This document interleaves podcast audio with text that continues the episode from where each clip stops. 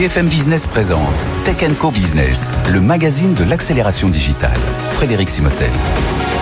Bonjour, bienvenue dans Tech Co Business. On est ensemble pendant une heure sur BFM Business. On va beaucoup parler d'intelligence artificielle, de cybersécurité et de PME. Vous allez voir tout ça. Dans un instant, je reçois Émilie Silikian. C'est la directrice générale de Salesforce France. L'occasion de revenir sur toutes les annonces autour de l'intelligence artificielle chez Salesforce. Intelligence artificielle, il en sera également euh, question avec Laurent Degré, le patron de Cisco. Et on va revenir avec lui justement sur toute la souveraineté des data. Et Cisco est en train de faire un gros travail euh, dans ce domaine. Et puis on terminera avec notre baromètre optimiste Hein, la pression sur les talents euh, en ce moment, elle est autour des business analysts, des DevOps euh, euh, sur Azure. Voilà, vous allez voir tous ces métiers qui sont très demandés. Et on aura d'ailleurs un témoin qui s'appelle Nel Azouz de la société Noticia. Deuxième partie d'émission, la cyber dans, les PME, c'est le chaînon manquant. Et on essaiera de comprendre tout ça. Il y a un, rapport de l'Institut Montaigne qui vient de sortir. Olivier Vallée, le, DG de Docap, le PDG de Docapos, viendra nous en parler.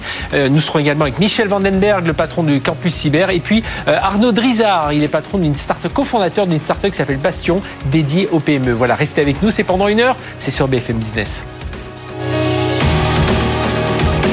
BFM Business, Tech Co Business, l'invité. Salesforce met de l'intelligence. On mettait déjà de l'intelligence artificielle, mais là, il en met vraiment à tous les étages. Euh, on voit même des offres pour les pour les PME. Et puis avec l'IA générative, c'est en train de transformer tout ça.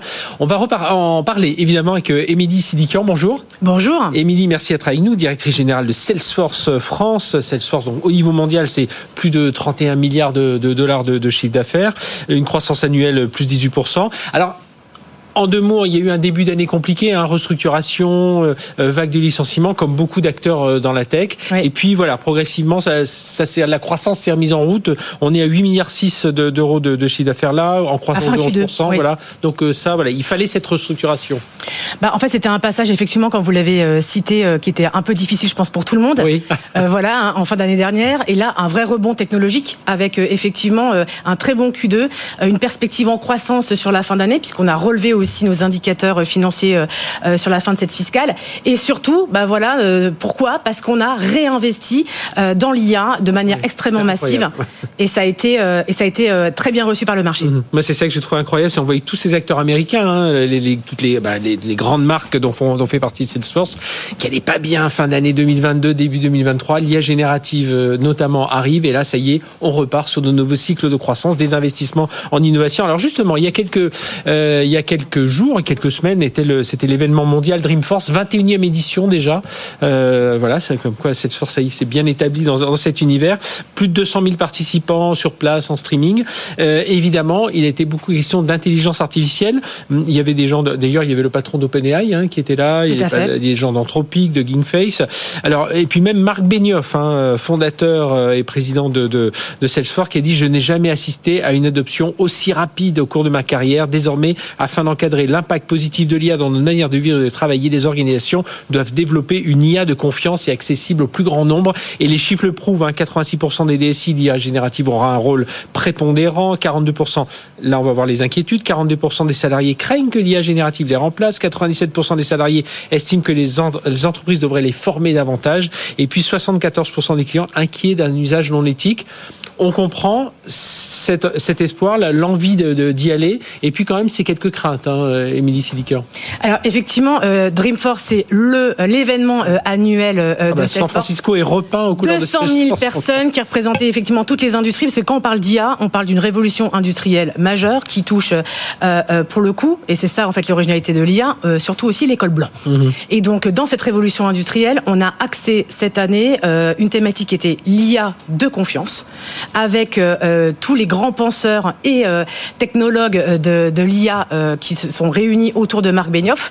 Et donc, vous aviez à la fois les fondateurs, comme vous l'avez cité, d'OpenAI, de Cohere, d'Anthropic, mais également bah, un Eric Salobir, pour parler aussi d'IA et d'éthique, mhm. une la professeure de Stanford, Fei Fei Li, qui est la spécialiste de l'IA et de la diversité et de l'inclusion, pour justement prendre un contre-pied et expliquer que l'IA ne se fera que si elle arrive à démontrer sa capacité à être au, service du progrès humain. Et donc ça veut dire quoi? C'est de mettre l'innovation technologique au service du progrès. Et effectivement, comme vous l'avez cité, pour que ça bénéficie à tous. Alors justement, euh, l'IA, ça fait un moment que, que, Salesforce y travaille évidemment. Il y avait la plateforme Einstein, et donc là, alors c'est quoi les nouveautés autour de d'Einstein Intégration d'IA générative. Enfin voilà, il y, a pas mal de choses hein, qui, qui, se sont. Euh, J'ai vu passer il y avait même un Einstein Copilot. Ouais. Copilot, tout à fait. Donc quand on parle d'IA de confiance, on parle de quoi? Salesforce, c'est avant tout une suite d'outils euh, de productivité qui permet justement d'améliorer la relation client de bout en bout, quel que soit le canal. Et donc ça, ben, on le garde. C'est ce qu'on appelle le CRM. Mhm. On a justement euh, centralisé l'ensemble des données de l'entreprise pour profiter, euh, quelle, que soit la, enfin, la centralisation de ces ah données et désiloter, donc ce qu'on appelle le data cloud. Et ensuite, vous avez un moteur d'IA qui existe depuis 2016, donc c'est pas complètement ah nouveau, Frédéric, qui s'appelle Einstein. Et donc, vous voyez, CRM, data, et IA, eh ben c'est justement l'équation euh, gagnante que l'on a euh, euh, dévoilée pendant Dreamforce pour faire en sorte que ça soit recouvert d'une couche de confiance mhm. et une confiance qu'on veut pour qui? Pour des salariés qui travaillent au service des entreprises avec des outils qui leur permettent justement de pouvoir mieux travailler et gagner en productivité. On avait par exemple sur ce sujet Schneider Electric mhm. qui était sur scène également et qui a dévoilé les nouveautés autour de l'usage de l'IA pour leurs collaborateurs au service des services clients euh, et de faire en sorte justement que ça soit plus pertinent pour eux et pour leurs clients. Et il y avait d'ailleurs cet, cet, outil, hein, c'est Einstein euh, One Platform, et qui permet, avec du low code, voilà, on permet à des gens qui sont pas forcément, euh, alors ça peut être des data scientists, mais peut-être moins aguerris sur des langages de programmation, de de ben, d'alimenter un peu avec les données qu'ils ont, de faire des algorithmes, de faire des applications. Exactement. Donc ça veut dire qu'on a effectivement ramassé ces fonctionnalités qui sont très techniques et qui peuvent euh, parfois apparaître un peu barbares en disant bah voilà, vous avez une plateforme unifiée euh, avec un moteur d'IA de confiance. Ce moteur, on le met à disposition pour vos collaborateurs mhm. via ce qu'on appelle un copilot. Donc c'est votre assistant, votre chef de cabinet, si vous voulez, qui vient révéler en vous euh, le, votre côté un peu Einstein justement mhm. Et euh, vous permet d'être plus efficace quand vous êtes dans un centre d'appel, quand vous êtes dans un service marketing, quand vous êtes euh, au contraire commercial ou au contraire technicien pour venir améliorer en fait le mhm. service rendu pour vos clients. Et puis alors on voit toute cette IA, elle vient alors elle vient amener des gains de productivité, elle vient réduire les coûts aussi dans d'autres domaines. Et il y a justement une étude alors que fait chaque année euh, Salesforce sur l'impact économique de l'écosystème Salesforce. Oui, avec et là, c'est euh, oui avec IDC. Et là, c'est pour le domaine de l'IA hein, spécifiquement. Et là, il y a des chiffres qui sont quand même assez euh, assez saisissants. Hein. Assez saisissants. On parle de 2000 milliards de PIB additionnels d'ici à 2028, et on parle de un peu plus de 11 millions d'emplois autour des nouveaux métiers de l'IA. Pour rassurer ceux qui craignent que leur emploi, voilà. Par contre, il faut qu'ils y aillent. Et après, il y a effectivement une nuance. C'est ce que dans les débats justement qu'on a eu avec Faye qui est de dire de quoi on parle quand on parle d'IA, il faut bien euh, avoir la nuance entre mhm. des tâches pour un poste donné qui vont justement être simplifiées, automatisées, etc. Et voilà. Et puis ensuite des rôles qui vont être redéfinis. Donc il y a une distorsion des métiers qu'il faut savoir opérer et donc un développement des compétences. Et c'est pour ça qu'on met la même intensité en termes d'investissement sur nos produits et notre innovation que sur le retour à l'emploi et sur la formation autour de cette nouvelle mhm. compétence euh, euh, de l'IA. Et justement, quand je parlais de low code tout à l'heure, ça permet voilà ceux qui n'ont euh, pas à peine d'être ingénieur euh, bac plus. Et c'est ce qu'on appelle effectivement la partie studio, c'est de mettre à disposition un studio qui est assez simple d'utilisation avec euh, euh voilà on, du glisser euh, enfin avec une souris mais assez simple pour faire en sorte de donner des outils de low code, no code à n'importe qui dans l'entreprise pour pouvoir créer ces fameux prompts. Et on, on parlait justement assez simple. On, tout à l'heure on sera sur un débat PME cybersécurité. il y a dans tout ça il y a un programme aussi Salesforce, ça n'est pas que pour les grands comptes, on parlait de Schneider à l'instant, mais des PME, il y a, et c'est un programme qui s'appelle le Starter, Starter Suite, hein, c'est ça? Exactement, ça. Dans la philosophie,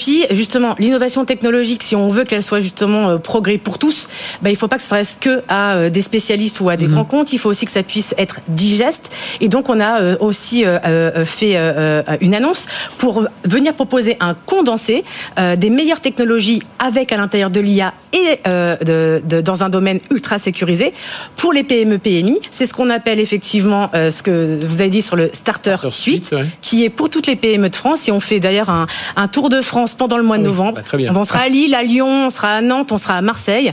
Et honnêtement, le prix d'appel, c'est à peu près 25 euros euh, par mois par utilisateur. donc c'est digeste. Parce qu'en fait, effectivement, là, pour le coup, vous êtes dans un milieu ultra sécurisé où vous, où vous respectez le réglementaire, vous respectez euh, toutes les règles RGPD. Et puis, en fait, vous êtes sécurisé contre les attaques cybercriminelles. Et puis on embarque tout le monde dans cette transformation numérique hein, dont on n'arrête pas de parler ici. Merci, Émilie Sidikian, directrice générale de Salesforce France. Donc ce tour Starter Suite, donc il va se promener un peu partout en, France pour, auprès des PME, et puis bien entendu toute cette IA, IA générative qui est intégrée de plus en plus dans toutes les, les plateformes Salesforce. Merci d'être venu Merci à vous. nous parler de tout ça. Euh, on entend tiens, notre premier volet euh, cybersécurité dans un instant avec euh, le patron France de Cisco. BFM Business, Tech Co Business, l'invité. On parlera beaucoup cybersécurité dans la deuxième partie de l'émission pour les PME, mais là on va aussi beaucoup en parler avec notre invité Laurent Degré. Bonjour. Bonjour Frédéric. Laurent, merci d'être avec nous. Vous êtes directeur général de Cisco France, donc Cisco, grand, grand acteur des réseaux, mais aussi de plus en plus, enfin ça fait un moment quand même, dans, dans la cybersécurité. On va parler de, de, tout ça et dans la souveraineté des, des data. On va revenir sur ces sujets-là. Beaucoup d'actualités euh, aujourd'hui dans, dans, dans votre univers. Il y a ce cette euh, voilà cette annonce du rachat de Splunk, un 28 milliards de dollars, plus gros rachat jamais annoncé. Alors c'est tout, tout ça est en cours, ça va vous permettre d'accélérer encore dans, dans, dans, les logiciels. Puis d'un côté il y a tout ce qui est détection euh, euh d'intrusion et réponse, c'est le côté Cisco, et puis le côté euh, euh SIEM, hein, le, le, le, toute l'information, les sur tout ce qui peut se passer dans, dans, dans sur un système d'information, ça c'est le côté Splunk. ça représentera un complément idéal finalement hein, les deux entreprises. Alors, lorsqu'on regarde de manière euh, indépendante les deux entreprises, ça fait un complément effectivement idéal mm -hmm. euh, parce que la data va nous permettre de travailler sur les aspects SIEM. Donc, il y a deux aspects. Il y a l'aspect visibilité applicative. Oui qu'on peut imaginer, et puis la partie cybersécurité au niveau du SIEM aussi. Maintenant, je peux pas vous en dire plus. Oui, parce que tout ça est en cours. Pas, voilà. Mais en tout cas, voilà, ça, ça, va, ça va faire. Et puis, voilà, on, on, on attend. C'est vrai qu'aujourd'hui, on a deux grands géants dans la cyber qu'on cite pas souvent, mais ils sont bien là. C'est des Microsoft, c'est des Google, et puis derrière, bien euh, les, les, autres essaient de se placer. Cisco peut évidemment, avec ce rachat, se positionner parmi euh, les trois, quatre, euh, voilà, les Gafa de la sécurité, si on, on peut prendre cette expression-là. Alors, je, je, le disais en introduction, Laurent, souveraineté, souveraineté de données c'est l'un des grands axes hein, aujourd'hui de, euh, de pour Cisco en, Europe notamment parce qu'on voit bien, hein, c'est une musique. Enfin, avant c'était une petite musique, maintenant ça devient plus importante, j'imagine, auprès de vos clients. Alors ça veut dire quoi? Quelle est la stratégie que vous mettez en place chez Cisco? Alors notre première stratégie, Frédéric, c'est vraiment de, de respecter les standards et la réglementation. Et ce qu'on vient d'annoncer là est une étape majeure en ce qui concerne la souveraineté des, données, puisqu'elle va permettre en fait de, fournir à nos clients, dans l'utilisation de suites collaboratives, euh, d'avoir de la sécurité, de la confidentialité, -hmm. mais aussi un contrôle des données. C'est la clé. Notamment, c'est les outils WebEx, hein, c'est tous des outils de meeting. Enfin, Absolument. De... Et donc, comment ça va fonctionner? Bah, C'est très simple. C'est un socle euh, avec un partenaire de confiance -hmm. qui va assurer la sécurité, l'encryption, la génération des clés qui vont coder et encrypter ces messages, sur lequel on va plugger la technologie Cisco. Ce qui veut dire quoi? Ce qui veut dire que même si Cisco voulait accéder aux données, euh, la voix, les messages, euh, les réunions, on pourrait pas le faire puisque de toute façon, ces clés sont générées par un système chez Eviden sont maintenus Donc, par Eviden, qui est la, une des structures. De, enfin, aujourd'hui, voilà, tant qu'Atos reste la même société, c'est la partie mmh. cyber, supercalculateur, big data d'Atos. Oui. Et donc, c'est une étape majeure parce que ça vous permet d'atteindre l'objectif de la souveraineté. Mmh. Alors, on va, de toute façon, ça n'est qu'une étape pour nous puisqu'on va euh, euh, respecter les standards européens qui sont à venir. On parle beaucoup de EUCS. Ah oui. Et cette étape, elle va s'inscrire dans cette démarche-là au niveau de tout ce qu'on fait en termes de logiciels euh, dans le cloud. Donc, c'est vraiment ça. C'est se dire, de toute façon, il faut qu'on y aille vers cette souveraineté et on sait que l'Europe est très regardante. On voit dans tout un tas de, de domaines le DSA, le DMA qui sont mis en place et il va y avoir l'IA Act. Enfin, il y, a, il y, a, beaucoup de choses qui se, qui se mettent en, en place autour de tout ça. Et vous, votre volonté, c'est d'être présent, mais justement à travers des accords et puis surtout bien, bien expliquer que tous les, les contrôles de gestion des clés, ce sera fait au sein de l'Union européenne. C'est, Absolument. Et... Nos data centers sont en Europe. La gestion des clés est faite par un acteur de confiance. Et puis le support, la maintenance de tous ces équipements, c'est fait aussi par les acteurs français en France et en Europe.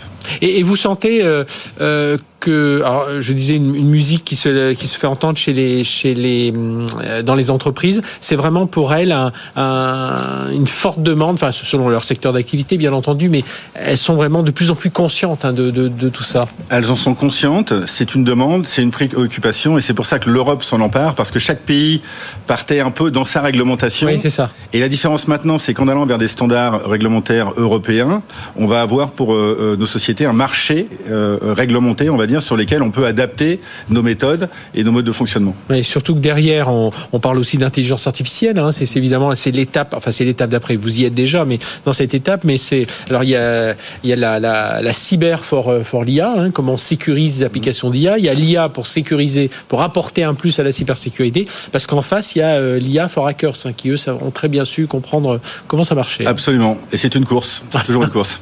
alors justement, tiens, vous parlez de course, la, le, passage de, de relais est, est, tout trouvé parce que vous allez vous occuper aussi d'infrastructures techniques, hein, euh, enfin d'une partie d'infrastructures techniques des, des, Jeux Olympiques de, de Paris 2024, c'est ça? Absolument. Alors c'est un peu plus que l'infrastructure, puisque pour la première fois, Cisco étant un partenaire historique mhm. des, Jeux Olympiques, nous allons avoir en charge la technologie d'un point de vue cybersécurité euh, des Jeux, avec un partenaire qui est Atos en l'occurrence. Mhm. Oui, qui est le, partenaire historique un peu autour des Jeux Olympiques. Aussi, c'est aussi l'infrastructure avec un partenaire qui est Orange, mhm. euh, et, les Jeux devenant des Jeux digitaux maintenant aussi.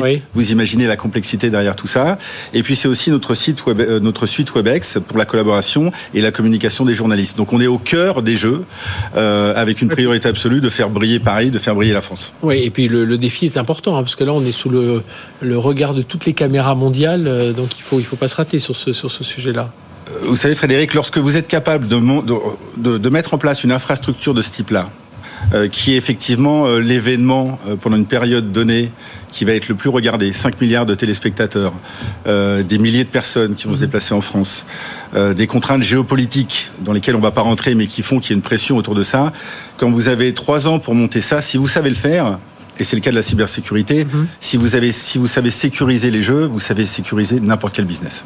Euh, j'avais juste, je reviens juste un instant sur la partie souveraineté. J'avais juste oublié de vous poser une question. Euh, l'offre, alors ça s'appelle Sovereign Control. Sovereign Control. Voilà, Sovereign Control, donc Sovereign Souveraineté. Mhm. Euh, c'est disponible déjà ou ce le sera C'est quasiment disponible. C'est disponible en 2024 dans tous les cas. Mhm. Et j'avais une dernière question, Laurent Degré, chez Cisco. comment vous travaillez aujourd'hui avec les startups en, en France notamment? Alors, on travaille énormément avec les startups euh, pour accélérer notre innovation.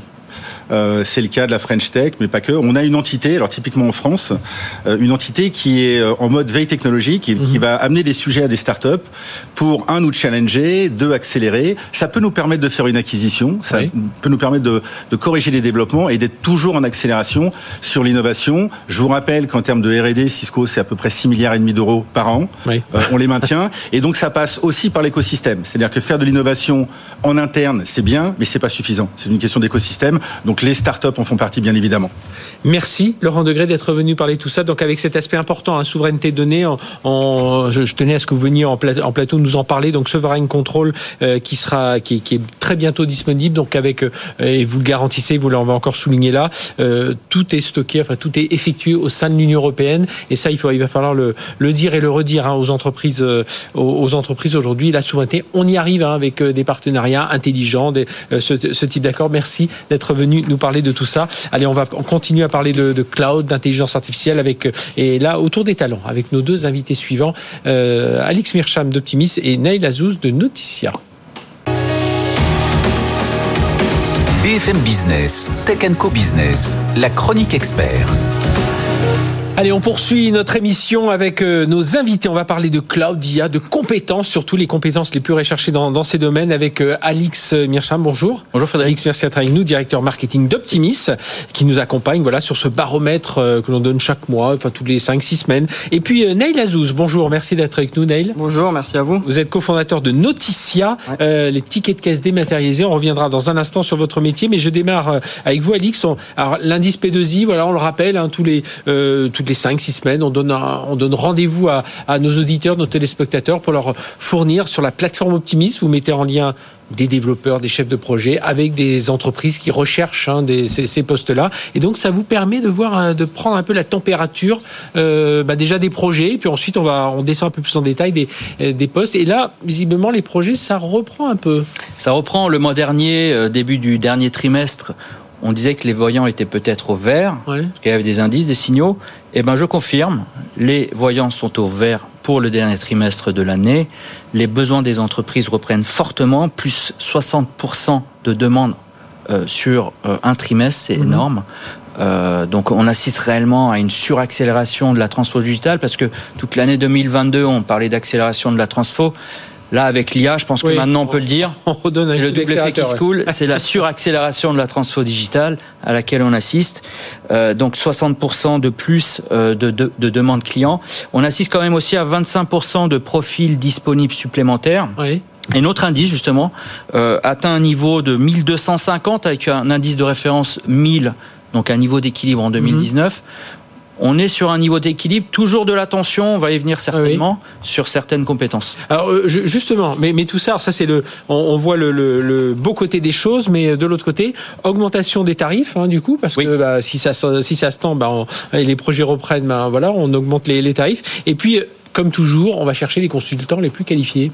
Tout à fait. Donc, euh, on a une augmentation. Concernant les tarifs, évidemment, c'est pas sur toutes les oui, oui, oui, tous les métiers. Là, le focus, euh, effectivement, on a fait un 7% de hausse de tarifs en un trimestre sur euh, la transfo et la gestion de projets, mhm. euh, la migration vers le cloud, la mise en œuvre de, de, de l'IA, des IA, on va dire même, euh, la transformation des systèmes d'information et la mise en place de nouvelles applications.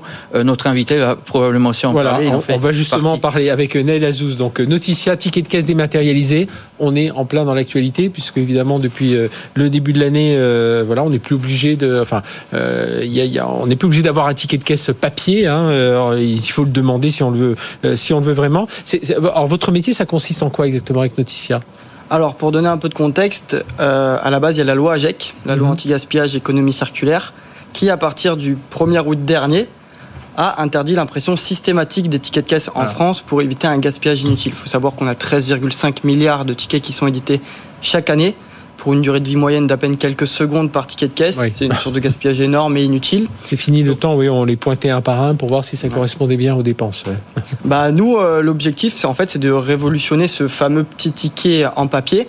Donc, on a développé une solution de ticket de caisse digital donc qui passe par un petit comptoir, euh, un petit QR code pardon, qui est présent sur le comptoir euh, de caisse et qui permet de délivrer un ticket dématérialisé directement sur le smartphone du consommateur et ça a plusieurs avantages. Le principal, c'est que c'est beaucoup plus écologique qu'un mhm. ticket de caisse papier ou envoyé par mail. Pour vous donner un petit élément de comparaison, on est 350 fois moins polluant qu'un ticket de caisse envoyé par mail et 50 fois moins polluant qu'un ticket de caisse papier. Et, puis, et puis, le fait de voir juste le QR code à photographier, c'est quand même plus simple que de dire donnez-moi votre mail euh, et on va vous envoyer tout ça. Donc bah, c'est beaucoup plus fluide lors du passage en caisse. C'est en un geste, on scanne le QR code qui est présent sur le comptoir de caisse et le ticket s'ouvre instantanément sur le navigateur internet. Mhm. Donc pas besoin de fournir d'adresse mail, pas besoin de fournir de numéro de téléphone. Tout est simplifié. Alors aujourd'hui, euh, Noticia, donc vous travaillez avec pas, pas mal d'enseignes, évidemment. Vous êtes combien de personnes? Aujourd'hui, on est une quinzaine maintenant. Et alors, dans la recherche, puisque là, on est dans les, talents, les profils, alors, euh, quel type de profil vous recherchez aujourd'hui, euh, alors, Azouz? Actuellement, euh, nous, on est une solution de ticket dématérialisé, mais on n'est pas une solution fixe et figée dans le temps. Le but est de sans arrêt améliorer nos services, proposer des choses nouvelles aux commerçants, mais aussi mhm. aux consommateurs. Donc, on a beaucoup de besoins en termes de développement donc on a pu déjà euh, travailler avec euh, Optimis sur certaines missions. Donc c'est des missions de développement généralement pour optimiser notre produit. Euh, on fait aussi, on recherche aussi des business analysts mhm. pour toujours mieux comprendre le besoin de l'utilisateur final, mais aussi le besoin du commerçant et optimiser notre produit dans ce sens. Et, euh, et, voilà, on a pu euh, travailler avec. Ouais, donc business analyst, software engineer. Bon là, on est en plein dans le. J'ai vu qu'il y avait une tension aussi sur les, les, les, DevOps sur Azure. Oui, effectivement, les technologies Azure DevOps, donc en fait, sont des technologies de gestion de projet et d'analyse de la performance. En fait, ce sont des outils qui permettent de de, de, de développer plus facilement avec des systèmes d'automatisation. Mhm. Donc une forte tension, plus 55% de demandes sur ces technos de cloud computing du coup. Euh, juste, juste un mot, il y a eu des, quelques fléchissements sur certains métiers? Je crois que c'est la production. Oui, alors effectivement, production, exploitation, infrastructure, maintenance, support. Effectivement, c'est très très lié à ce qu'on vient de dire. Euh, étant donné qu'on a mis en place beaucoup de systèmes d'automatisation, aujourd'hui on a moins besoin euh, de techniciens justement euh, support pour contrôler les systèmes d'information, donc une baisse de 7% euh, sur ces métiers en un trimestre. Est-ce que vous arrivez, euh, Nel Azouz de Noticia, quand vous allez justement sur des plateformes comme Optimis chercher des, des, euh, des compétences par rapport à, à vos besoins, euh, à descendre, parce que là, on imagine, vous devez avoir des gens qui sont spécialisés alors, en développement, etc., mais dans la data, dans les, les, données personnelles, hein, puisqu'on imagine pour offrir des nouveaux services, il faut apprendre à travailler autour de ça. Est-ce que ça, ça fait partie des critères que, que vous mettez en avant et du coup pour, pour bah, trouver les meilleurs profils Tout à fait. Bah, on cherchait récemment un profil en data. Nous, on collecte beaucoup de tickets de caisse et le but c'est d'optimiser leur, leur utilisation. Donc, on est passé par Optimis pour bah, une mission orientée data. Et plus récemment, il faut savoir qu'on a une solution qui s'intègre à aujourd'hui 9 caisses sur 10 sur le marché. Et c'était un vrai challenge parce qu'il y a plus de de 2000 logiciels de caisse différents en France.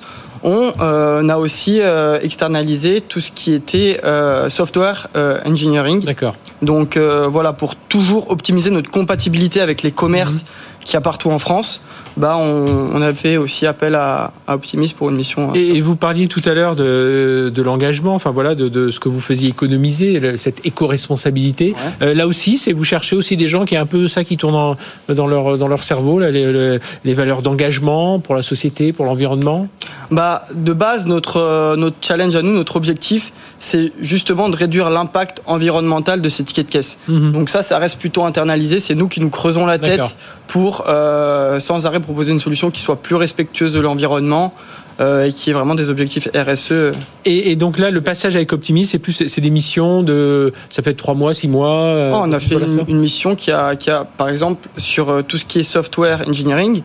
Euh, on est sans arrêt en quête euh, de plus de compatibilité avec les caisses du marché. D'accord. Donc c'est des missions qui peuvent s'étendre sur un an et demi. Hein. Oui, donc euh, ça, ça, ça, répond bien à, vos besoins. on est plutôt positif pour la suite, Alice, bah, avec ces projets qui reprennent. La fin d'année arrive. Nous, on est clairement très confiants pour la fin du trimestre. il l'a dit, donc Naël tout à l'heure, on a plus de 25% de besoins sur des métiers études et dev. Mhm. Donc la fin d'année s'annonce effectivement très très bien. Bon, eh bien, contrairement à, comment elle a démarré finalement. Oui, oui, c'est vrai que si on, si on revient, revenait regarder en replay le début de l'année, on était un peu moins, un peu moins confiant. Mais là, avec l'IA, on a redonné un grand, grand coup de boost. on, le voit pour tout le monde. Hein. On était avec Salesforce tout à l'heure, euh, avec Cisco, et on va certainement le voir aussi avec nos invités suivants. On va parler de cyber dans les PME. C'est tout de suite sur BFM Business après une courte pause. À tout de suite.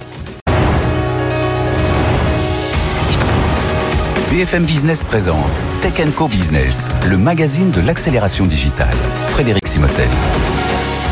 Allez, deuxième partie de cette émission, la cyber dans les PME, le chaînon manquant. Mais justement, on va travailler autour de tout ça avec euh, nos invités. Je vous les présente tout de suite. Olivier Vallée, bonjour. Bonjour. Olivier, PDG de DocaPost, donc filiale, la filiale numérique de la Poste avec euh, NumSpot, le cloud. Enfin voilà, il y a tout, euh, beaucoup d'offres. L'offre IA aussi, une offre d'IA générative. Hein, C'était annoncé cette semaine.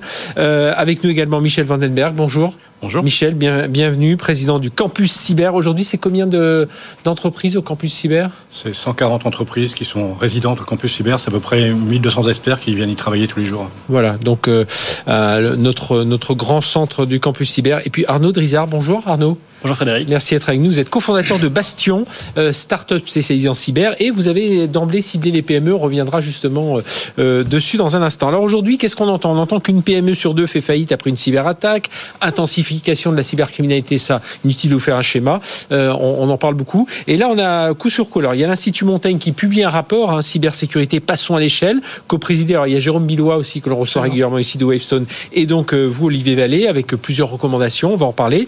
Michel aussi c'est là. Alors, je vais résumer, c'est la mission campus, mais c'est le plan de recommandation pour la sécurisation des PME. Voilà un travail qui a été demandé par Jean-Noël Barrot, euh, euh, Bruno Le Maire, euh, autour de la sécurisation des PME et dont les, les premières lignes, c'est le 31 octobre. Hein. le, rapport devrait, être, devrait être publié. Donc voilà. Alors, tiens, bah, tous les deux, déjà, je démarre avec Olivier. Le constat, pourquoi on n'y est pas avec ces PME? Parce qu'elles existent, ces PME, depuis longtemps. La cyber, ça fait quand même quelques, quelques temps que l'on en parle. Alors voilà, pourquoi on, on a besoin de donner un coup d'accélérateur. Alors on sait, il y a un besoin technique, tout ça, mais voilà, expliquez-nous. Pour plusieurs raisons. La première, c'est que c'est vrai que ce sont les grandes entreprises qui ont été premièrement ciblées, et ce sont elles qui se sont protégées le plus.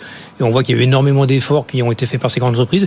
La bonne nouvelle quand même, c'est qu'on constate que les grandes entreprises qui ont les moyens de pouvoir se sécuriser, ben, elles ont quand même euh, réduit fortement euh, le risque d'être cyberattaqué. Donc on voit que ça fonctionne quand on se donne les moyens. Et c'est vrai qu'il y a un chaînon faible dans le dispositif aujourd'hui, qui sont maintenant les PME, les ETI, les collectivités territoriales aussi. et puis euh, une cible qui est un petit peu dans ce créneau-là, qui est qui sont les acteurs de la santé, notamment les hôpitaux On voit bien aujourd'hui que voilà, donc ces, cibles-là, elles ont, elles ont été un petit peu oubliées pour deux raisons qui sont assez évidentes. C'est que d'abord, ça coûte cher.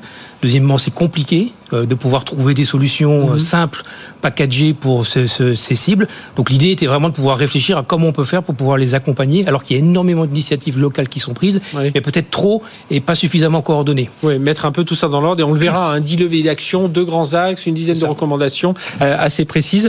Michel, même constat, évidemment. Alors justement, Campus Cyber, 1200 personnes qui sont là, 140 sociétés, c'est d'essayer de voir un peu ceux qui peuvent travailler ensemble pour dire, tiens, ici on arrivait avec une offre combinée pour PME, c'est un peu, peu l'idée. Hein. C'est exactement ça. On est la plus grande force de frappe euh, en France, puisqu'on a 140 euh, sociétés, plus de 1200 experts qui sont à disposition aujourd'hui des entreprises pour pouvoir se cybersécuriser. Moi, je fais le même constat qu'Olivier.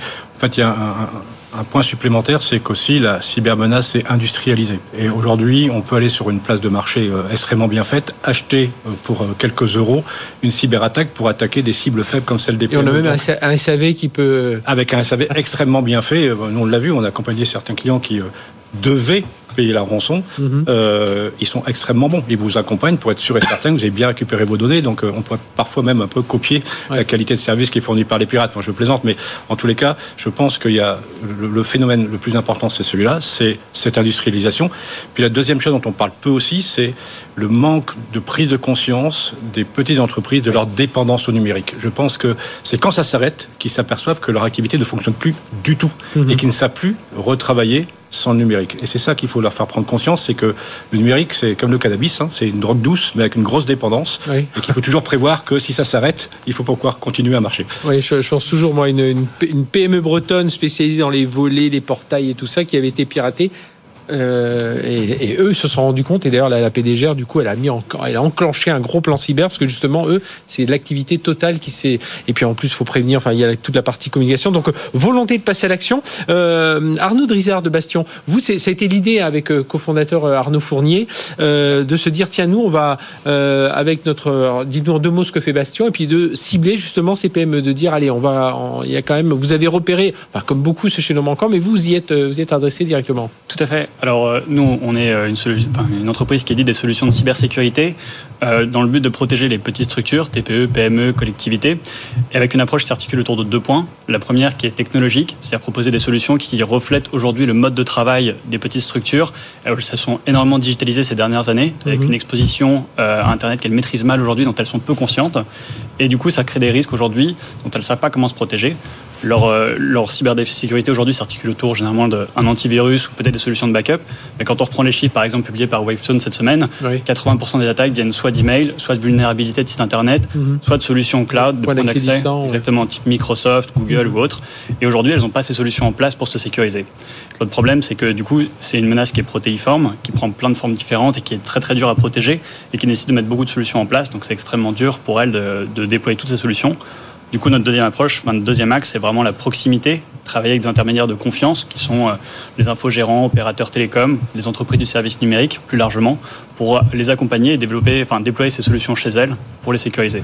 Oui, et puis il y, a cette communication. On va en parler d'ailleurs dans les recommandations parce que souvent on est chez un, même un hyperscaler et on se dit oh bah je suis protégé. Et puis on l'a vu. Euh, bah, l'exemple, malheureusement, c'était avec un Français OVH Cloud qui a vu cet incendie. Les entreprises se sont rendues compte bah, qu'elles n'ont pas regardé un peu, euh, un peu tous, tous les services qui étaient offerts et se sont retrouvés un peu, un peu démunis. Donc là, euh, la volonté de passer à l'action. Olivier, il y a aussi des directives européennes. Hein. Il y a Nice 2 qui arrive. Nice 2 qui arrive qui, a un impact. Donc il y a quand même une réglementation, une réglementation qui, va pousser, hein, les qui, va, pousser, puisque mhm. je crois que la, nouvelle réglementation NIS 2 va embarquer à peu près une 10 000 entreprises supplémentaires, qui sont plutôt des petites et moyennes entreprises. Donc on voit bien que de toute façon, il y a un cadre réglementaire qui est en train de se mettre en place, qui va les concerner. Et franchement, l'approche qu'on a essayé d'avoir avec euh, l'Institut Montaigne, c'est de dire, euh, bon d'abord on a essayé de faire que ça soit pas le énième rapport qu'on fasse, qui serve à caler les recommandations sont très simples, à mettre, hein, à mettre dans, dans, votre cheminée. Donc ça soit des, des, des recommandations assez concrètes. Et surtout, notre conviction, c'est qu'on croit pas trop à, une cybersécurité punitive, mais plutôt à une forme, un peu ce que disait Michel, c'est il y a un travail pédagogique à faire, d'explication, d'information, et que surtout que les moyens qui vont être mis en place par les ETI et les PME soient adaptés à leur taille et à leur business, puisque mmh. à la fois le business et la taille de l'entreprise est complètement indépendant du niveau de cybersécurité qu'il va falloir mettre en place. Et que ce soit quelque chose de progressif en embarquant l'entreprise de manière à ce qu'elle prenne conscience et que, au bout du coup, bah, ça me devienne une habitude quand vous mettez mhm. votre ceinture de sécurité, quand vous, vous montez en voiture. Parce que j'imagine, euh, Michel, c'est ce que c'est ce que vous avez vu hein, dans vos vies précédentes. Euh, la, la, la, société que vous aviez créée s'appelait Atheos euh, à l'époque. Après, à la tête d'Orange. Pardon? Ouais. C'est ouais, bah oui, oui, c'est il y a quelques années. Mais après, qui avait été racheté après Orange Cyberdéfense. Et vous avez vu, oui, ces entreprises qui sont souvent démunies, qui savent qu'elles doivent y aller, mais elles savent déjà pas par quel bout. Il y a ce qu'il y a un guichet, est-ce qu'il y a quelqu'un. Alors en plus, quand on est en province, c'est un peu plus compliqué. Maintenant, il va y avoir notamment des antennes du campus cyber, hein, un peu un peu partout en province. Ça, ça va être pas mal. Mais on, est sur les mêmes recommandations. La première, c'est justement de faire des choses extrêmement simples et de permettre de simplifier la démarche quand un entrepreneur se dit tiens tout compte fait je vais regarder comment je pourrais mieux me cybersécuriser voilà dans les recommandations je ne vais pas dévoiler de grands secrets qu'on va proposer au ministre par exemple c'est de dire le campus cyber pourrait héberger une sorte de place de marché avec toutes les solutions qui existent en fonction de la taille, de la régionalisation et de la topologie de l'entreprise. Mhm. Ça, ça permettrait d'avoir une première démarche où il y a un point central dans lequel l'entrepreneur peut venir se renseigner avec quelque chose qui soit extrêmement simple. Et le deuxième point que je rejoins complètement, c'est il faut faire des solutions dans lesquelles l'utilisateur final qui est souvent critiqué. On dit les attaques, elles arrivent à 90% parce que l'utilisateur final, il a fait n'importe quoi, etc., etc. Et je reviens sur ce qu'on disait sur la ceinture de sécurité. Tu prends l'automobile. Il y a 20 ans, enfin, encore maintenant, tout le monde dit, mais moi, je roule bien. Même bourré, je roule bien. C'est les autres qui ne savent pas conduire. Et qu'est-ce qu'a fait l'automobile? Ben, Effectivement, c'est qu'on a sécurisé de plus en plus les véhicules. Tu prends une voiture il y a 20 ans, tu fonces droit sur un mur, il y a de fortes chances que tu euh, ne sortes pas. Aujourd'hui, ta voiture, elle va s'arrêter avant de rentrer dans le mur sans qu'il n'y ait aucune action de l'utilisateur final. Mhm. C'est ça qu'il faut qu'on fasse, c'est-à-dire de faire des solutions qui soient complètement packagées, embarquées, le fameux security by design, pour que les entrepreneurs ils puissent avoir confiance dans les solutions qu'ils utilisent, dans la technologie qu'ils utilisent, parce que ce qu'ils te disent, c'est arrêtez de voir nous vendre des trucs pour détecter. Détecter le fait que je vais attaquer par un virus qui va me tuer, ça m'intéresse pas donnez-moi des solutions pour que je sois sûr de guérir. Et travailler sur la résilience, mhm. ce que fait DocaPost par exemple avec ses solutions, c'est de dire, voilà, ça s'arrête, j'ai perdu, mais j'ai une solution qui permet de remettre mon activité en place, même si c'est... Euh, parce qu'on sait bien que la sensibilisation, il faut continuer à en faire, mais on est toujours, parce qu'un jour on est un peu plus fatigué, on fait pas attention, on, finira toujours, même, même si on est alerté, on a vu, euh, j'en ai des exemples très concrets. les grands RSSI se font attraper par leur propre campagne de sensibilisation. Voilà, vous voyez, donc euh, effectivement, c'est de mieux en mieux fait l'intelligence artificielle dont on parlait tout à l'heure va amener aussi, euh, ne serait-ce qu'aujourd'hui avec chaque GPT, tu peux faire un mail sans faute d'orthographe. Euh, ça va aider les pirates aussi à être de mhm. plus en plus pertinents dans leur façon d'attaquer. Arnaud, justement, sur voilà ce qu'il faut faire, là, ce qu'on va enclencher, on va reparler un peu de certaines des recommandations. Donc, euh, pour vous, quelles sont voilà, les deux, trois mesures importantes? Euh, il y a déjà la prise de confiance, on en parle beaucoup, hein, la sensibilisation, mais c'est pas seulement les usagers, mais c'est aussi les dirigeants. Aujourd'hui, c'est un risque qui reste très abstrait. Ils sont conscients de ce risque-là, mais ils ont beaucoup de mal à se projeter sur concrètement comment ça va m'impacter. Et aujourd'hui, il y a un décalage très net où quand on regarde le, niveau de maturité, quand on regarde juste les chiffres depuis l'extérieur, quand on analyse le site internet d'une PME, on trouve près de 80% des sites qui sont mal sécurisés. On trouve près de 60% de fuites de données existantes pour les, PME. Et en moyenne, c'est 11 vulnérabilités qu'on trouve sur un site internet euh, juste avec un scan initial. Mhm. Et ça, c'est des informations qu'il faut arriver à montrer, à expliquer simplement à un dirigeant pour lui faire prendre conscience de ce risque-là et lui dire concrètement, voilà, euh, cette menace, elle se traduit par demain la perte du fichier client, la perte des commandes, des virements frauduleux pour pouvoir euh, débloquer finalement, euh, mettre en ordre de bataille l'entreprise et aligner un petit peu tout le monde sur cette hygiène cyber à créer, et mhm. mettre ensuite les outils pour pouvoir avoir tous ces garde-fous. Si on fait une erreur humaine, pouvoir ensuite avoir bah, des filets de sécurité pour empêcher une cyberattaque. Alors justement, cette hygiène cyber, donc l'Institut Montaigne, à travers vous notamment, Olivier Vallée, vous avez essayé de mettre tout ça en forme. Deux grands axes, mobiliser les acteurs locaux en faveur d'un parcours de cyber simple et progressif, on l'a dit, on va revenir sur quelques recommandations, le diagnostic, les précautions, faire des exercices aussi, euh, s'organiser. Et puis le deuxième, c'est coordonner les ressources, les outils, voilà, pour un peu comprendre ce qu'on fait. Parce que pour certains, entre un, antivirus et est-ce que ça me protège la ransomware, j'en sais rien. Enfin, il y, a tout ça à voir. Alors je regardais hein, plusieurs, plusieurs des recommandations. Donc il y en a 10 en tout assez simples. Il y en a qui sont euh, vraiment très simples. Euh, fixer une cible de cyber à atteindre pour les structures en fonction de leur criticité et leurs moyens. Parce que là aussi, c'est la première chose, c'est que souvent on se dit, bah, attendez, moi je, je fabrique des meubles en bois. Euh, je suis pas, il, faut, il, faut, il faut adapter euh, la cybersécurité à la taille de l'entreprise et à son activité. Et mhm. c'est clair que mhm. si vous vendez, pour reprendre votre expression, euh, des, meubles en bois et, ou si vous êtes sur des sujets plus, plus stratégiques, vous n'avez pas besoin du même niveau de sécurité. Ce qui, moi, m'a beaucoup surpris quand on a commencé à faire ce constat, c'est qu'en fait, il y a énormément d'initiatives qui sont prises localement. La gendarmerie, la police, les chambres consulaires, les régions, les préfets. Donc ça manque pas. Il y a énormément d'initiatives qui sont toutes très très bonnes. Hein. Moi, je ne mhm. me permettrai pas de les critiquer. Mais Sauf qu'il n'y a pas de coordination.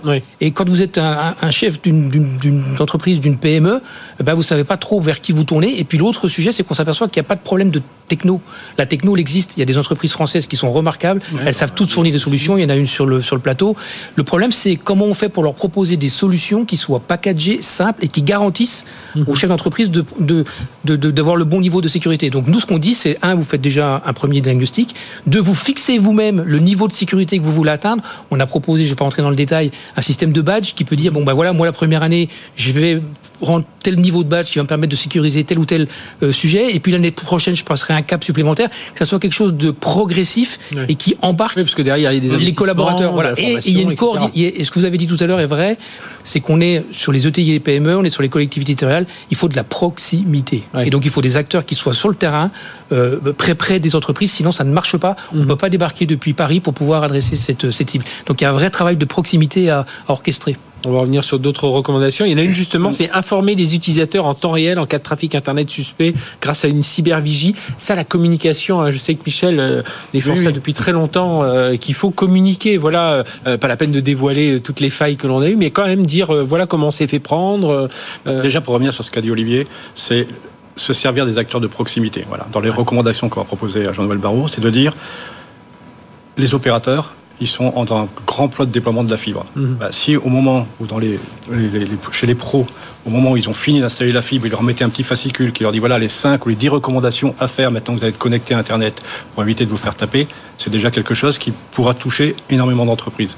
Deux, c'est exactement les mêmes recommandations qu'on fait. Ce qu'on va lui proposer, c'est de nous financer cette place de marché où un petit, une petite entreprise va sur cette place de marché, il dit où il est, ce qu'il fait, le nombre de salariés qu'il a, et on lui dit, bah voilà, le bon diagnostic à réaliser, c'est celui-là, voilà les cinq ou six recommandations que tu peux faire, et voilà l'aide que t'apporte ta région pour mhm. financer ah aujourd'hui ce que tu vas faire en cybersécurité. Ça, c'est essentiel parce qu'effectivement, il y a plein de choses qui existent. Des, euh, nous, on a recensé plus de 90 euh, questionnaire, auto, questionnaire pour pouvoir savoir si on est bien ou pas bien, etc., etc. Voilà. Donc ils sont perdus et du coup ils font pas. Donc, Surtout qu'il y a les fournisseurs qui font aussi leur propre euh, leur propre questionnaire. Euh, voilà. Enfin, tout le monde fait voilà, tout le monde fait ses questionnaires. Voilà. Les régions ont décidé aussi de bouger parce qu'ils ils veulent protéger protéger leurs leur, leur petites mhm. entreprises parce que c'est quand même leur, voilà leur ADN aujourd'hui. Donc ils ont créé aussi des, des initiatives. Ils financent 50% parfois des dépenses qui pourraient être mises en place pour pouvoir mieux se cybersécuriser. Faut le faire savoir. Donc ce qu'il faut, c'est organiser et être très très proche de ces, de ces acteurs. C'est ce que et, dit, pas, et pas avoir peur, si je peux me permettre, Michel, du partenariat public-privé. En plus. Voilà, il faut vraiment qu'entre le privé et le public, on puisse unir nos forces, parce que je ne crois pas que la sphère publique y arrivera toute seule, je ne crois pas que les acteurs privés n'y arriveront tout seuls sur cette. Donc il y a une vraie coordination à, à mener sur ces deux acteurs. Oui, et puis donc pérenniser le financement de l'effort public en faveur d'une sécurité numérique. Voilà, c'est la, la, la, recommandation. C'est pas celle à prendre en dernier, elle, apparaît en 10 parce qu'il faut bien un ordre, mais voilà, elle, est importante. Euh, oui, justement, ces, ces histoires de financement, Arnaud, vous, là, vous le vivez vous, sur le terrain?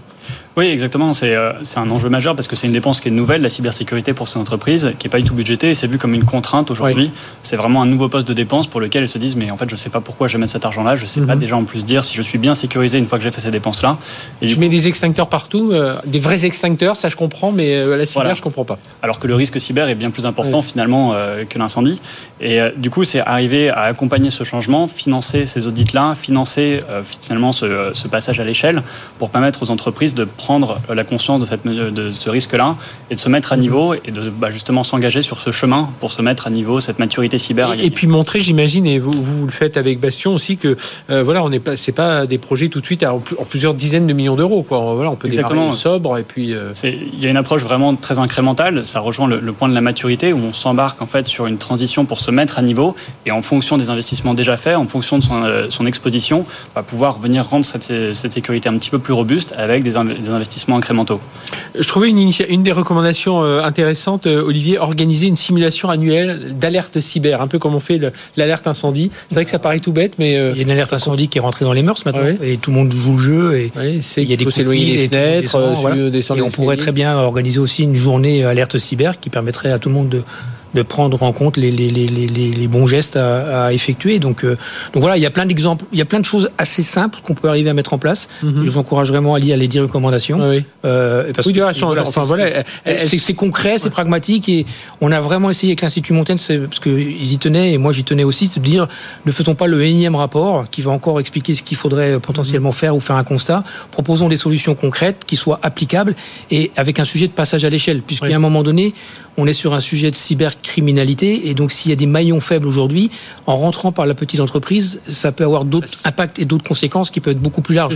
et ça aussi, il faut qu'on faut, qu'on puisse bien ah. l'expliquer. C'est ce que nous a dit Jérôme Billois quand il a parlé des il y a les sites web, les accès, puis les, les, points d'assez distance et le, le sous-traitant qui va rentrer. C'est ben dans les hôpitaux, on l'a vu, hein, c'est celui qui est venu à ce Mais même dans l'industrie, il y a eu un grand constructeur automobile qui a arrêté 12 usines sur 16 alors qu'il n'était pas cyberattaqué, c'était ses fournisseurs qui avaient été cyberattaqués qui ne savaient plus fournir les pièces pour pouvoir assembler les voitures. Voilà, donc je pense que c'est tout le sujet de Nice 2 qui est de dire, euh, effectivement, le chiffre, il, est, il, parle pour lui-même. Il y a eu 800 euh, incidents avérés sur les grandes entreprises en 2022, il y en avait 1300 en 2021. Donc ça fonctionne réguler, obliger les gens à se cybersécuriser. Quand on se protège, ça marche. Du coup, qu'est-ce que font les pirates? Ils vont où c'est plus facile. Et aujourd'hui, ils vont sur les fournisseurs de ces grandes entreprises. Donc, mhm. Nice 2, ça multiplie par, euh, je ne sais plus par combien, par plusieurs centaines, le nombre d'entreprises de, qui vont être dans l'obligation de se cybersécuriser. Bon courage à l'ANSI parce qu'ils vont avoir un nombre de clients beaucoup plus important. Je crois que c'est plus de 10 000 jeux. Oui, c'est ça. Oui, on voit. Et d'ailleurs, je reviens sur euh, Wavestone, là, dans son rapport incident, il parlait des détections d'intrusion. Euh, alors, dans les, dans les entreprises, on est passé de 100 jours en 2021, détection d'intrusion, à 18 jours aujourd'hui. C'est toujours beaucoup, mais quand même, on a bien réduit en, en, deux ans, on a pas mal, euh, pas mal réduit. Euh, je, je, reviens, Michel, à un instant sur oui, mutualiser les compétences, acteurs de confiance public, privé, ça c'est important aussi, hein, de, de, de, que tout ce petit Bah, c'est exactement ce qu'on a fait au campus. Le campus, c'est une initiative voulue par le président de la République sous la forme privé-public, c'est-à-dire voilà, euh, porté par le privé et soutenu par l'État, ça fonctionne et ça fonctionne bien. Voilà. Donc effectivement, on est un peu euh, bizarroïde dans l'écosystème parce qu'on n'est pas une institution étatique et on n'est pas non plus un acteur complètement privé parce que si on venait à vendre des prestations, on serait en concurrence avec les gens mhm. qui sont hébergés à l'intérieur du, du, campus cyber. Mais on est en France l'acteur le plus important pour pouvoir fournir très rapidement une expertise en cybersécurité. On les a tous les grands offreurs sont là, l'État, euh, l'ANSI, euh, le ministère des Armées, les DGSE, les startups, tout le monde est là. On a euh, plus de, je crois que c'est plus de 6000 badges qui ont été fournis au campus cyber. On a une force de frappe de 6000 experts pour pouvoir aider en cas de problème. Je pense que c'est voilà, c'est une, belle réussite justement que le, une super partenariat public, le campus cyber, fonctionne. Franchement, une super initiative. Mm. On, parle aussi. Alors, est-ce qu'il faut faire attention aussi au côté, parce que là, on l'a pas vu là, mais au côté souveraineté. il faut y faire attention, bien entendu, mais mais, peut-être ça, dépend, ça dépend de, votre activité. Voilà. Euh, moi, je le dis toujours. Enfin voilà, il y a, y, a, y a, des sujets sur lesquels bon, la souveraineté n'est pas forcément un enjeu majeur. Mhm. euh, après, quand on est sur des sujets d'éducation, de santé, d'identité, euh, forcément, il y a des sujets un peu plus, sensibles. Voilà, je, je, je, je, Parce que là aussi, hein, c'est toujours, c'est toujours cette petite musique qui sonne. Puis j'en dis, moi, je préfère prendre du français. Alors, on va dire, oui, oui, pour, pour faire vos, jouets en bois, vos meubles en bois, c'est peut-être pas nécessaire. Moi, je pense qu'il faut qu'on, mm. il faut qu'on fasse des choses qui soient adaptées aux besoins. Mhm. Et si je prends cette fois-ci ma casquette patron de Docapos, il n'est pas impossible qu'on puisse annoncer euh, dans les, dans les mois qui viennent, justement, euh, la volonté d'offrir une offre packagée où on va agréger autour de nous toutes les solutions technologiques qui existent aujourd'hui sur le marché, hein, dont certaines sociétés sont, ici, mais de pouvoir proposer des solutions à ces, cibles-là avec un prix euh, très très simple pour pouvoir, euh, pour pouvoir les, les, sécuriser. Parce que proximité, packaging, solution, c'est vraiment ce qu'il faut retenir, sinon on va pas y arriver. Et, simplicité, hein, c'est je, je, je pense que c'est ce qui, ce qui a guidé simplicité, efficacité, performance, c'est ce qui a guidé hein, la, la, création de Bastion. Euh. Oui, tout à fait. Le, constat qui était fait, c'était les solutions de cybersécurité. Aujourd'hui, elles sont extrêmement techniques, déjà parce qu'elles sont conçues plus pour des, grandes entreprises, mm-hmm. donc elles s'adressent à des RSSI, des gens qui ont cette culture-là, alors qu'aujourd'hui, pour les TPE, PME, on ne trouve pas de RSSI. Donc, c'est avoir des solutions qui sont intelligibles, qui ensuite peuvent communiquer les résultats pour pouvoir dire justement euh, est-ce qu'on est bien sécurisé? Voilà pourquoi, et l'expliquer en termes simples. Donc, avoir des interfaces qui sont faciles à prendre en main et des rapports aussi qui permettent de bien comprendre son niveau de sécurité, son niveau de maturité, mhm. euh, pour faciliter finalement cette confiance et le déploiement de ces solutions-là. D'ailleurs, recommandation numéro 6, instaurer une fonction de conseiller à la sécurité numérique dans les entreprises. Alors, un élu, quelqu'un dans l'entreprise. Il y a des choses qu'on peut arriver à mutualiser peut-être aussi au mhm. niveau de la région entre plusieurs entreprises, que là encore, il faut qu'on soit pragmatique. Et il y a un chiffre que vous avez rappelé qui est extrêmement important quand même, moi qui m'a qui m'a qui m'a vraiment surpris. Je crois que dans les 18 mois qui suivent, une entreprise qui a été attaquée, une ETI, une PME, il y en a il y en a plus de la moitié qui dépose le bilan. Ouais. C'est ça dont on parle. Pas la rançon. Pardon Quand ils ne payent pas la rançon. Quand ils ne payent, pas, la rançon, évidemment. quand ils payent on les encourage à ne pas payer la rançon. Bien évidemment. Eh bien, merci, merci à tous les trois. Olivier Vallée, donc PDG de Docapos, qui était qui est intervenu aujourd'hui autour de euh, l'Institut Montaigne, donc ce cybersécurité passant l'échelle, un rapport. Voilà, vous pouvez aller le télécharger euh, sur euh, l'Institut Montaigne. Donc 10 recommandations assez simples et puis qui vont donner lieu évidemment à des actions derrière. le 31 octobre, le rapport sur le, plan de sécurisation des PME, donc établi par le campus cyber avec Michel Vandenberg, donc qui avait été demandé par Jean-Noël Barrot et Benoît Le Maire. Bruno, Bruno, Bruno Le Maire, oui, Bruno Le Maire.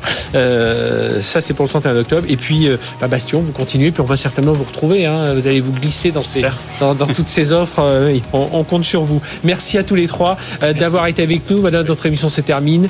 Euh, excellente semaine sur BFM Business. La semaine prochaine, c'est ici même, même heure, même endroit. On continuera à avoir, certainement encore avoir des choses de cybersécurité, d'intelligence artificielle. Voilà, excellente semaine sur BFM Business. Tech Co Business sur BFM Business.